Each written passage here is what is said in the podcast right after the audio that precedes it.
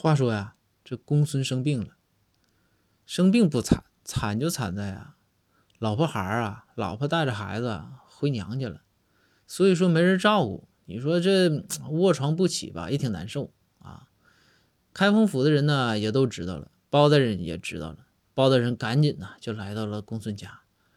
就跟公坐在公孙的床边，就跟公孙说：“说公孙，放心啊。”咱老哥俩这个关系，你生病了，我就是不上班，我得伺候你，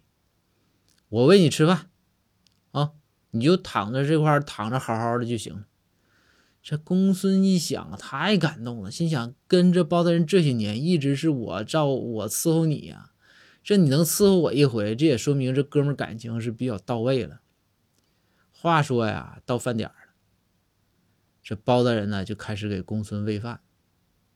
这公孙呐，感动的都哭了，哇哇哭，哭到最后啊，公孙就说：“